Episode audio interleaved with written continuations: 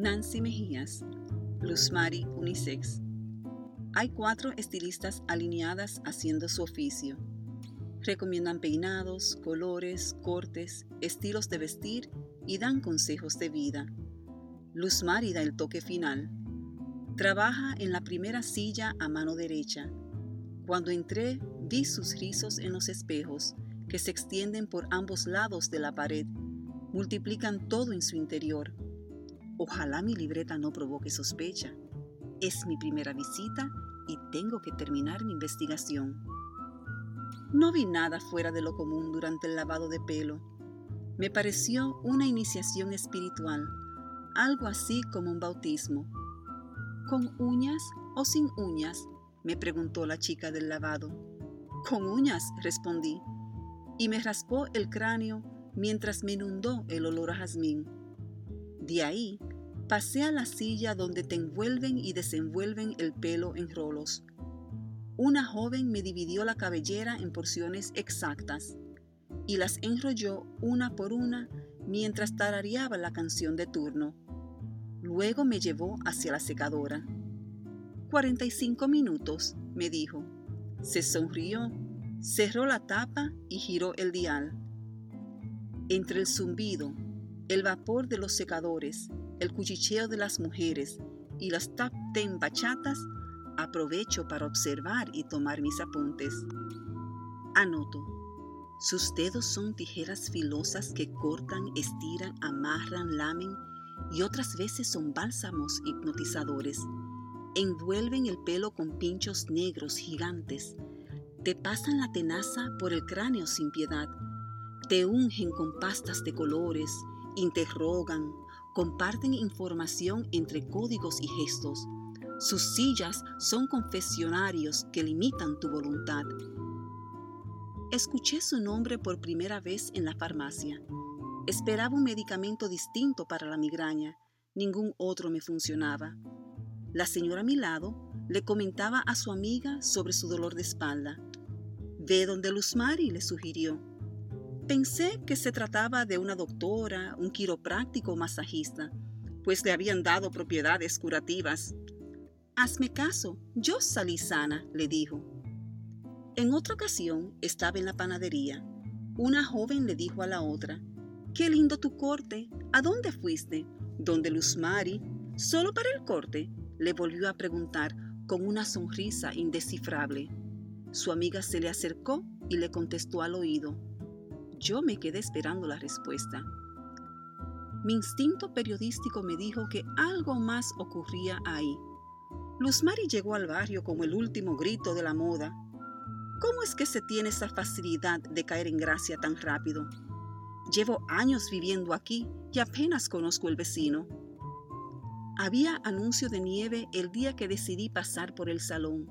Luz Mari Unisex, un letrero de letras cursivas pintadas de rojo, resaltaba en la parte superior de la pared. Debajo de él, una vidriera en movimiento de mujeres peinando, maquillando y conversando entre sí. Se instaló en el local de mala suerte del barrio. En los años que tengo aquí, He visto pasar una tienda de ropa, una cafetería, una carnicería y justo antes del unisex, una botánica. Me senté en la parada de autobús del frente, observando durante un par de horas la alegría con que Luzmari trataba a todos sus clientes, como si los conociera de siempre. Un ir y venir de personas, todos salían contentos. Un vacío me reclamó. Se hizo de noche. La nieve empezaba a empañar la vidriera. Luego se le apagaron las luces y se encendieron las amarillas de las calles. Intenté secar la humedad de mis ojos con los dedos entumidos. Tomé el último autobús y regresé a casa. Llevo meses investigando esta historia. Mis tardes consisten en atender a mi gato, preparar un café para mitigar el dolor de cabeza, encender un cigarrillo y tratar de buscar la lógica de los hechos que hasta ahora conozco y los que desconozco también. Mi jefe sugirió que empezara a trabajar desde la casa. Los demás compañeros no ven las cosas como yo. Mi cocina, la sala y mi habitación se han llenado de recortes de periódico, videos, fotos y grabaciones de testigo. También algunos garabatos sobre papel con nombres, direcciones y palabras como magia, hechizo, milagro. Debajo del papelerío quedaron las cuentas por pagar, las invitaciones y otros sobres sin abrir. Miro mi reloj. Han pasado 20 minutos. Entra una señora preguntando por un artículo en la vitrina de atrás. Desde aquí puedo ver el contenido.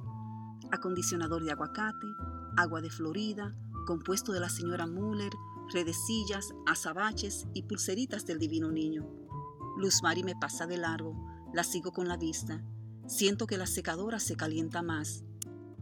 Tomo mi libreta, anoto. Alta, uñas largas pintadas de rojo, sonrisa amplia, caderas anchas, ojos claros, piel oscura, perfume de jazmín. Luz Mari se voltea, clava sus ojos en los míos, bajo la mirada, Veo sus tacones negros cruzar y un peso repentino cierra mis ojos. Recuerdo el testimonio de Carmen. Vive en el tercer piso del edificio frente al unisex. Es la única que me ha dado información de la primera noche de Luz Mari. Llegó en una camioneta llena de tereques un martes de madrugada. Me levanté para ir al baño y al regresar vi por la ventana los dos faroles del vehículo. Me dio curiosidad Eché las cortinas hacia un lado. Miré cómo mudaba todas sus pertenencias sin hacer mucho esfuerzo. Sus rizos rojos de un lado a otro entre la brisa y su afán. Estaba sola, salvo los dos perros callejeros que estaban sentados en la acera mirándola ir y venir. Nunca los he visto tan quieto. En un momento miró para arriba y sentí que sus ojos me atravesaron. Tal vez fue la noche, tal vez los faroles de la calle o la camioneta, lo cierto es que entró una luz, caí en la cama y desperté a las 11 de la mañana del día siguiente. Desde ese día, por más líquido que tome, duermo la noche completa. Abro los ojos y busco en mi libreta los apuntes que tengo de uno de los videos que tomé. Me instalé en un callejón y enfoqué la cámara hacia el frente del local. Releo mis notas. Anciana llega con bastón. Lo apoya en la pared antes de sentarse. LM reclina el sillón. Ambas cierran los ojos. LM murmura algo. La anciana parece que duerme. Mandíbula caída. Piel blanca se vuelve luminosa. Los dedos de LM en el cráneo de la anciana. LM abre los ojos. Algo brilla. No se distingue. Pasaron cinco minutos y se apagó. LM endereza el sillón. La anciana se para y sale.